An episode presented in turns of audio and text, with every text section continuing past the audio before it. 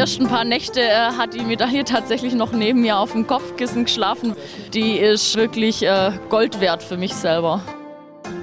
Ich finde so das Autogrammschreiben ist am Anfang schon irgendwie auch spannend, weil man, ja, man ist ja nicht gewöhnt. Eigentlich ist man gewöhnt, so ähm, immer zu den Stars zu gehen und selber ein Autogramm zu wollen. Dann natürlich war mein persönliches Ziel Top 20, das habe ich in der Superkombi erreicht. Äh, da war ich richtig, richtig happy darüber. Jetzt habe ich eine richtig krasse Motivation für die nächsten vier Jahre, weil ich will nach ganz nach vorne. Ich war selber erstaunt, wie gut ich dann in Peking reinkam und ja, Family und Freunde, die einfach immer unterstützend da waren und gesagt haben, ey, egal was du jetzt hier holst, äh, wir haben dich lieb und das war für mich irgendwie auch einfach wichtig zu hören, ja.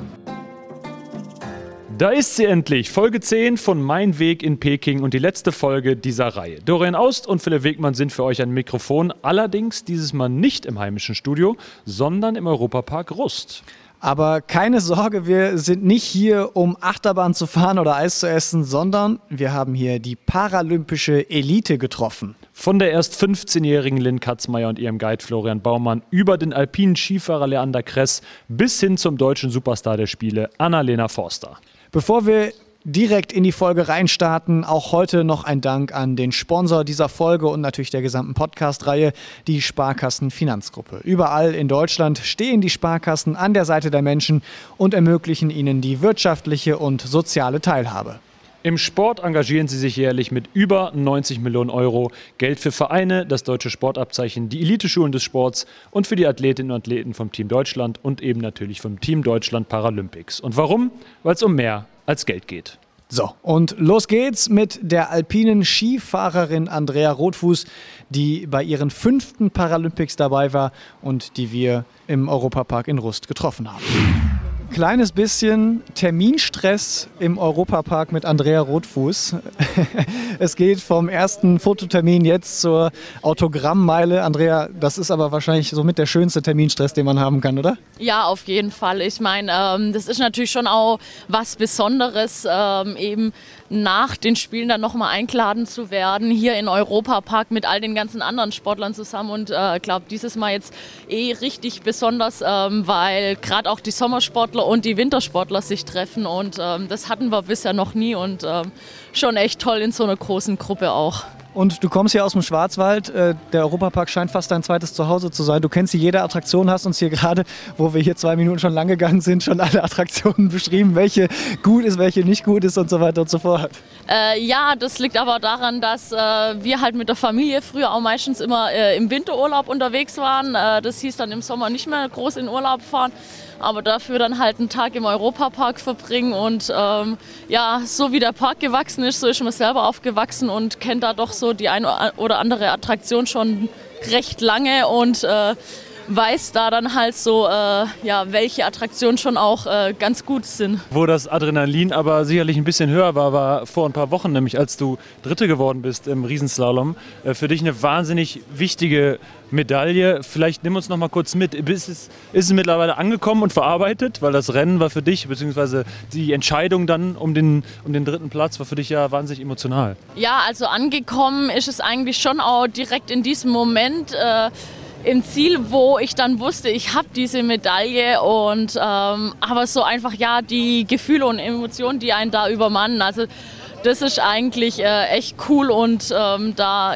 ja das, das einfach wert auch wirklich äh, da davor die Zeit, die man in das ganze Training investiert und so weiter äh, zu nutzen und ähm, da eben auch dann mal äh, die nicht so schönen Einheiten durchzustehen und so und ach, das ist einfach Wahnsinn. Also ähm, die ersten paar Nächte äh, hat die Medaille tatsächlich noch neben mir auf dem Kopfkissen geschlafen, weil ich da einfach äh, ja, überhaupt nicht mit gerechnet habe und die wirklich dann irgendwie so der kleine Schatz, das kleine Baby ist, dass ich da wirklich äh, hüte und die für mich einfach so eine Menge bedeutet, ähm, die Medaille. Also ähm, die ist äh, ja wirklich äh, Gold wert für mich selber. Peking war jetzt die fünfte Paralympics-Teilnahme von 2006 bis 2022 immer dabei gewesen. Praktisch dein halbes Leben irgendwie im paralympischen Sport unterwegs. Wo würdest du denn dann diese Medaille einsortieren, gerade vor dem Hintergrund, dass du ja schon einige paralympische Medaillen gewonnen hast? Ja, eben, also die äh, ganz, ganz weit vorne. Also eigentlich ähm, so für mich auch äh, von diesen emotionalen Werten her und ähm, weil es doch auch so ähm, unverhofft kam, eigentlich äh, die unangefochtene Nummer eins. Also war einfach auch der schönste Moment, wirklich da ins Ziel anzukommen und dann nicht so zu wissen, ähm, kann es jetzt noch reichen, reicht es nicht. Ähm, dieses Mitfiebern und alles und wirklich ähm, im Ziel gestanden zu sein und gewusst, zu haben, okay, du hast heute abgeliefert, das war das, was heute drin war und dann zum Schluss hat es halt echt für diese Medaille gereicht und ähm, ja, genial, also Gänsehaut pur da. Ja, wallen schon wieder die Emotionen in mir drin hoch, jetzt wenn ich da schon zurückdenke und das ähm, erzähle und so und ähm, ja, auf jeden Fall wunderschöner Moment. Gibt es für dich einen bestimmten Grund, warum das jetzt besonders emotional war? Weil die WM davor lief jetzt nicht so, aber eigentlich war es ja so in, ja, ich sag mal, okayer Form, wenn man das so sagen darf. Aber, äh, und hattest ja auch schon Medaillen gewonnen, also war jetzt auch nicht so der Druck da, oder? Ja, die, also die Form hat gepasst, das wusste ich auch und ähm, ich hatte einfach bei der WM zum Beispiel, hat es einfach noch nicht so wirklich funktioniert gehabt, ähm, es wirklich auf den Punkt zu bringen. Da haben sich noch die ein oder anderen Fehler auch eingeschlichen gehabt, die dann ähm, halt dann, ähm, ja, mich da quasi am Podesten so ein bisschen haben scheitern lassen. Aber ich glaube einfach auch ähm, eben jetzt bei den fünften Spielen, zu sein und zum fünften Mal mit einer Medaille heimfahren zu können. Ich glaube, das ist eben auch das, äh, was diese Medaille so wertvoll macht. War ja wahrscheinlich auch besonders schön, den Jungspunden nochmal zu zeigen, wo der Hammer hängt. Wir wollen gar nicht über das konkrete Alter sprechen. Anfang 30, äh, wie lange geht es noch weiter? Peilst du den nächsten paralympischen Zyklus vier Jahre nochmal an? Ja, weiß ich nicht. Vier Jahre sind jetzt einfach lang. Also das äh, muss man jetzt einfach wirklich auch mal gucken von Jahr zu Jahr, von Saison zu Saison. Und ähm, nächstes Jahr ste stehen die Weltmeisterschaften in Schweden an. Also da weiß ich, da bin ich auf jeden Fall dabei und am Start. Da können dann die Jungen wieder mit mir rechnen. Andrea Rothfuß, vielen Dank. Jetzt stellen Sie alle auf zum Foto. Also ab mit dir. Bis dann. Danke dir. Danke auch. Mit Luft gefüllte Ballons sehen wir hier und stehen hier quasi gerade auf der Autogrammmeile und stehen an einem Stand, äh, wo wir Ballons haben, auf die wir gucken. Und da ist einmal Bronze, dreimal Silber, einmal Gold abgebildet. Und äh, da brauchen wir auch gar keine Namen dazu, auch wenn sie noch dabei stehen. Aber da weiß man natürlich, wenn man die Paralympics geguckt hat, dass es Link Katzmeier und Florian Baumann sind, die die gewonnen haben. Und die sitzen auch jetzt gerade vor uns und hier liegen auch die Medaillen. Lynn, deswegen erstmal die Frage an dich, wenn die nicht hier gerade auf dem Tisch platziert sind, wo sind die zu Hause sonst? Ähm, bis jetzt habe ich noch keinen festen Platz dafür, weil sie irgendwie immer noch in den Medaillenboxen waren und von Empfang zu Empfang getragen wurden. Ähm, aber ich muss mal noch nach einem Platz schauen. Die Mama hat uns schon erzählt eben, dass es eigentlich seitdem nur noch Trubel ist und nur noch von da nach da geht und Buchclubs anfragen. Äh, hast, bist du überhaupt noch zu was anderem gekommen in der letzten Zeit? Ähm, ja, schon ein bisschen auch. Also ich hatte gerade die ersten zwei Tage nach der Ankunft, habe ich gesagt, dass ich bewusst keine Termine mache, dass ich da mal frei habe und entspannen kann. Das ist jetzt ja wahrscheinlich tatsächlich so ein bisschen die neue Realität, wenn du hier am Autogrammstand sitzt und Autogramme schreibst und auch in den letzten Wochen wirklich von einem Termin zum nächsten gefahren bist. Hier ein Empfang, da eine Gala, hier vielleicht nochmal ein Fototermin, ein Pressetermin. Wie gefällt dir das? Ist das natürlich erstmal ungewohnt wahrscheinlich, gerade wenn das dann so über Nacht passiert, aber macht auch Spaß? Also ich muss sagen, das Rennlaufen macht mehr Spaß. Ich finde so das Autogrammschreiben ist am Anfang schon irgendwie auch spannend, weil man das, ja, man ist ja nicht gewöhnt. Eigentlich ist man gewöhnt, so ähm, immer zu den Stars zu gehen und selber ein Autogramm zu wollen. Aber ich finde jetzt so Empfänge und so sind manchmal dann auch schon anstrengend. Gibt es denn tatsächlich auch jemanden, von dem du dir hier noch ein Autogramm holen wollen würdest, Autogrammjägerin spielen würdest? Weil hier sind ja heute viele olympische und paralympische Athletinnen und Athleten. Mir fällt jetzt gerade niemand Spezielles ein. Wobei ich zum Beispiel von der Christina Schwanitz, die ja auch hier ist, ähm, schon ein Autogramm habe. Das habe ich mir vor vier Jahren bei der Leichtathletik-EM geholt. Viel Erfolg auf jeden Fall, falls du gleich noch, wir müssen auch gleich hier Platz machen, nicht, dass die Leute hier nichts von dir bekommen. Ähm, aber Florian, du bist ja immer so auf jeden Fall treu dabei. Äh, bist du denn bei allen Sachen bisher dabei gewesen oder lässt du dann Lynn immer so den Vortritt? Aber du hast ja hier auch bis auf dem Autogrammfoto auch mit drauf, also unterschreibst auch mit, oder nicht?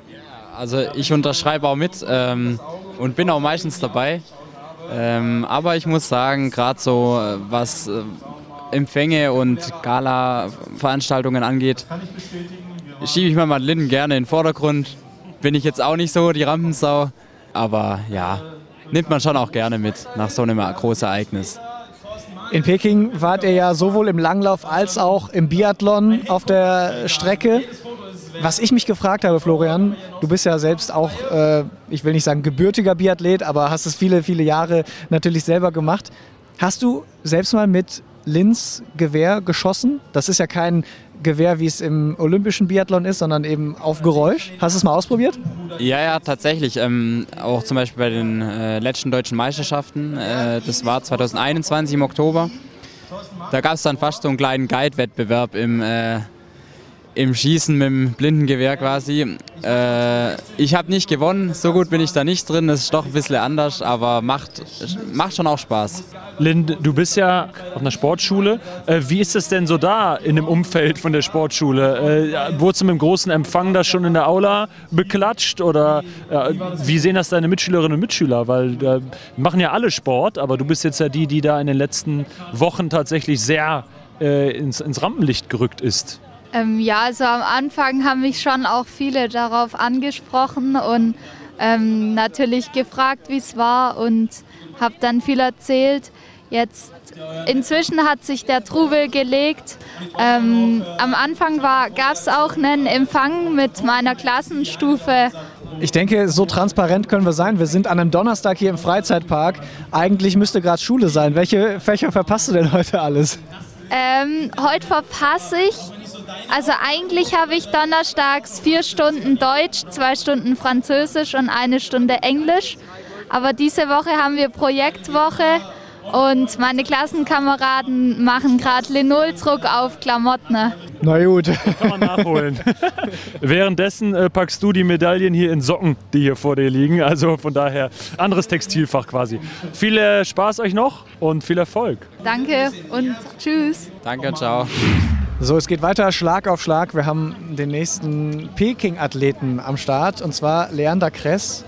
Da wundern wir uns erstmal, wo ist eigentlich Christoph Glötzner? Ihr seid eigentlich immer zu zweit unterwegs gewesen. Haben wir ja in Folge 5 schon äh, im Interview gehabt aber heute alleine unterwegs. Ja, normal machen wir alles zu zweit. Ähm, deswegen waren wir auch super happy, dass wir zu zweit zu, zu den Paralympics durften. Und ähm, jetzt ist aber gerade für ihn voll die Abi-Vorbereitung. Ähm, das heißt, er ist voll am Pauken daheim ähm, und kann jetzt leider hier nicht äh, ein bisschen Zeit entbehren. Aber am Wochenende sehen wir uns wieder, da ist die deutsche Meisterschaft. Dann ist das Wochenende gerettet. Ihr habt doch immer so kleine Spielchen auch gemacht und so. Äh, wer hat eigentlich dann, habt ihr da so eine Art Challenge-Game Punkte gesammelt in Peking und wer hat am Ende da gewonnen? Also bei den Pins habe auf jeden Fall ich gewonnen. Ähm, ich habe da mal einen richtig guten äh, Schlag gemacht bei der Siegerehrung. Habe ich mit einem Volontier angefangen zu tauschen. Auf einmal kamen alle daher.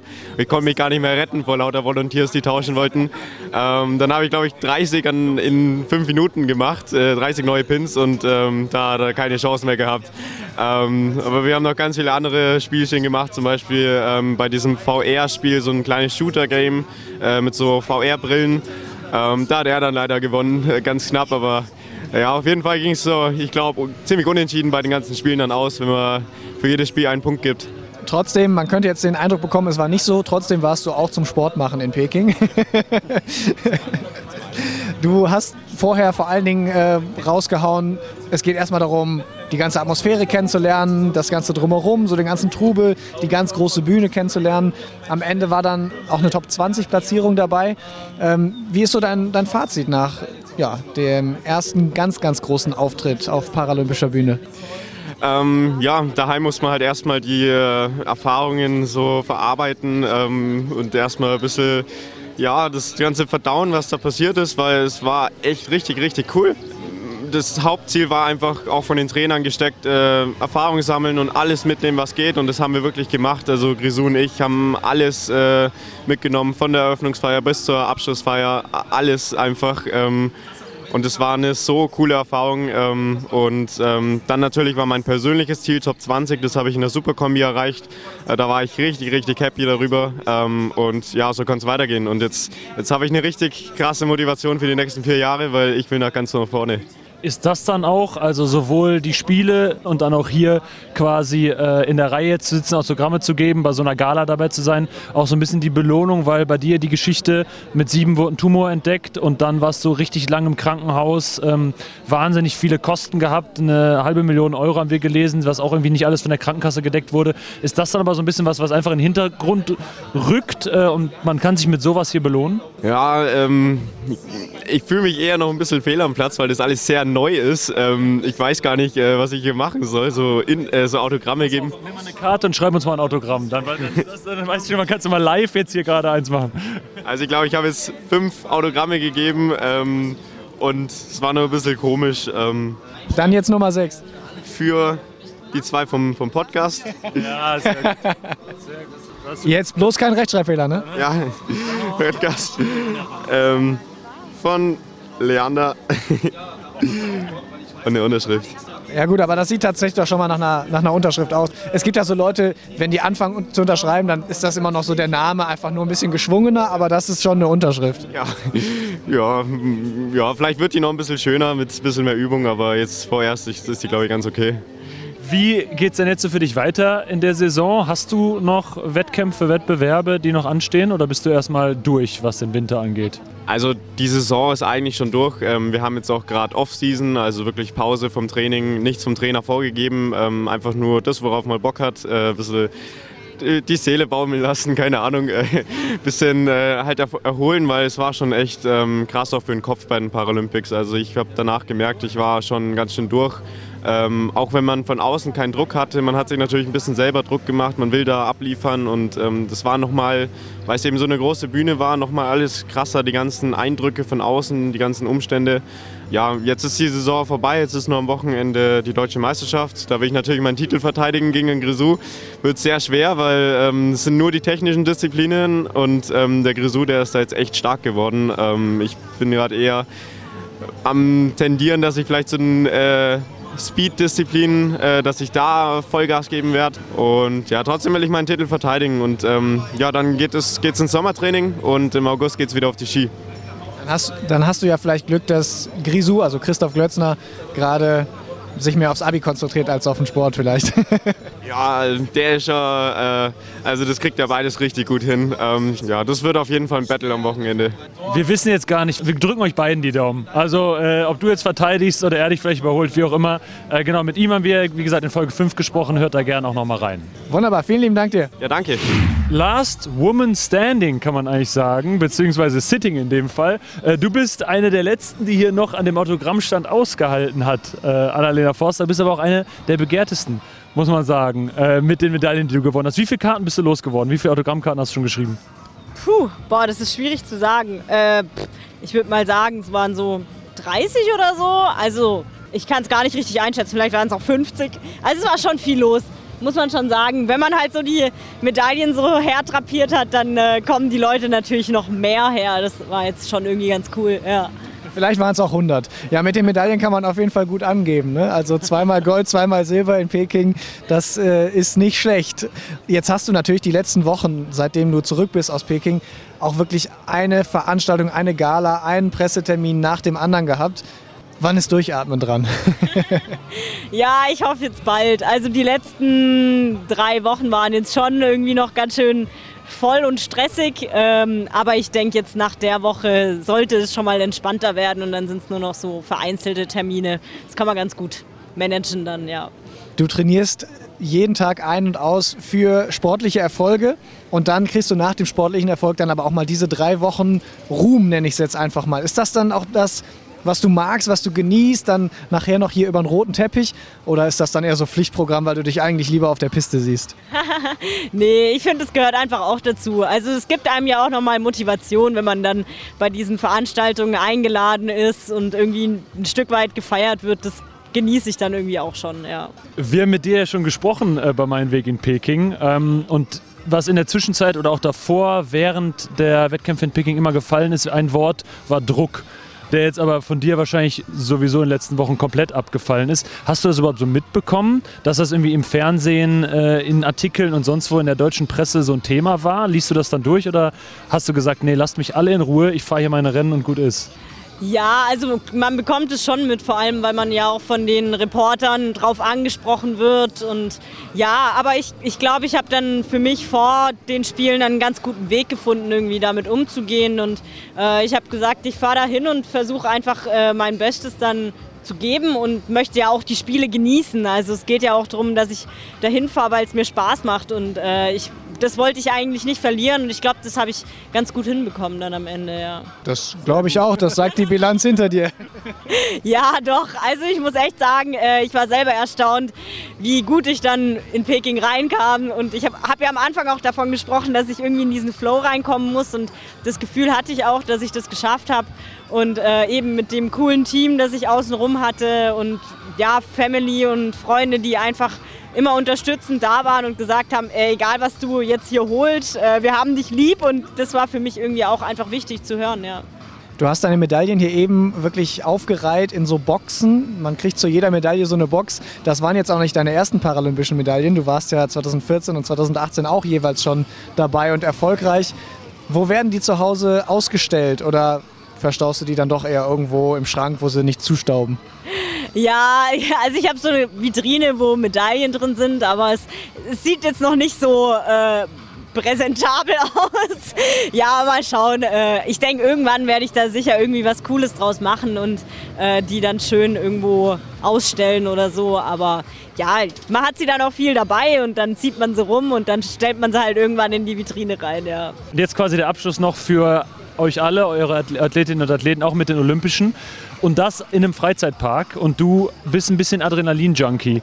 Welche der ganzen Geschichten gefällt dir hier am besten? Also äh, tatsächlich ist es für mich als Rollstuhlfahrer ein bisschen schwierig, sich hier auszutoben, äh, weil wir nicht so viele Achterbahnen fahren dürfen.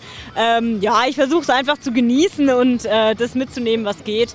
Und äh, ja, macht Spaß hier. Wunderbar, vielen lieben Dank dir, Anna-Lena Forster. Jetzt stehen wir hier am roten Teppich und jetzt möchten wir natürlich unsere Staffel Mein Weg in Peking auch so ein bisschen so enden lassen, wie wir ihn begonnen haben. Und zwar mit Merle Menje, die in Tokio dabei war, dann große Erfolge gefeiert hat bei der WM in Lillehammer, dann in Peking nicht dabei war, aber jetzt hier auf dem roten Teppich. Was für ein Gefühl ist das? Ja, es ist mega schön, jetzt hier zu sein, auch nochmal mit allen Sportlern, sowohl vom Winter als vom Sommer jetzt auch. Ähm, ja, es ist, es ist, eine schöne, schöne Veranstaltung und ähm, ich freue mich sehr, dass ich hier sein darf. In Folge 1 haben wir noch mit dir über äh, Paralympics gucken auf der Couch geredet. Wie war es denn? Hast du da manchmal mit einem, auch mit einem weinenden Auge hingeguckt und dem Gedanken, ja, hätte ich vielleicht jetzt sogar doch da sein können? Ja, ich glaube, so ein bisschen Wehmut hat schon mitgespielt. Ähm, aber ich weiß, dass es die richtige Entscheidung war und ich bin auch, stehe auch nach wie vor hinter der Entscheidung und ähm, bin auch zufrieden, dass ich nicht gegangen bin. Aber natürlich, wenn man dann so die Wettkämpfe sieht, man, man brennt ja für den Sport letztendlich und man hat die Leidenschaft und dann würde man natürlich auch gerne die Wettkämpfe laufen, das ist schon klar. Aber es ist, war schon gut so, wie es war. Du bist jetzt gerade hier auf den roten Teppich gerollt. Auf der einen Seite Lise Petersen, die in Tokio mit dabei war. Auf der anderen Seite Johanna Rechtenwald, die jetzt in Peking dabei war. Bist du jetzt auch so ein bisschen das Bindeglied, wenn es gleich reingeht und dann wird drin wahrscheinlich gut gegessen, vielleicht auch gut getrunken? Ja, irgendwie schon. Also ich fühle mich ja auch beiden Sportarten total verbunden und es ist halt auch irgendwie mal schön, beide gleichzeitig zu, beieinander zu haben. Und ähm, ja, also ich finde es ziemlich, ziemlich schön, ja. Ein bisschen Grund dafür, dass du nicht mitgefahren bist, war ja auch äh, Abi äh, und die Vorbereitung. Hat sich das denn gelohnt? Hast du dir die Zeit ein bisschen investieren können ins Lernen? Ja, also ich habe ja jetzt noch ein Jahr bis zum Abi und ähm, ja, da muss, muss man natürlich immer schon jetzt auch investieren, aber ich glaube, das, das wird schon. heute Abend mal nicht ans Abitur denken und mal nicht an die Schule denken. Ich glaube, das wird äh, selbst der strengste Lehrer verstehen. Viel, viel Spaß dir. Dankeschön. Das war sie also, unsere Reihe Mein Weg in Peking. Abonniert gerne den offiziellen Team Deutschland Paralympics Podcast, denn wer weiß, wann die nächste Reihe startet. Bis dahin könnt ihr unseren Para- und Special-Sport-Podcast Alles Para natürlich abonnieren und durchhören. Da gibt es jede Menge Geschichten und Gespräche zu den beiden Themen. Dorian Aust und Philipp Wegmann sagen Tschüss und bis bald. Und wir hoffen, es hat euch so viel Spaß gemacht wie uns. Und wir hören uns beim nächsten Mal wieder. Bis dahin und ein letztes Mal. Woman Ting. Schatz, ich bin neu verliebt. Was? da drüben. Das ist er. Aber das ist ein Auto. Ja, eben. Mit ihm habe ich alles richtig gemacht. Wunschauto einfach kaufen, verkaufen oder leasen. Bei Autoscout24. Alles richtig gemacht. Wie baut man eine harmonische Beziehung zu seinem Hund auf? Puh, gar nicht so leicht. Und deshalb frage ich nach, wie es anderen Hundeeltern gelingt, beziehungsweise wie die daran arbeiten. Bei Iswas Dog reden wir dann drüber. Alle 14 Tage neu mit mir, Malte Asmus und unserer Expertin für eine harmonische Mensch-Hund-Beziehung, Melanie Lippisch. Iswas Dog mit Malte Asmus. Überall, wo es Podcasts gibt.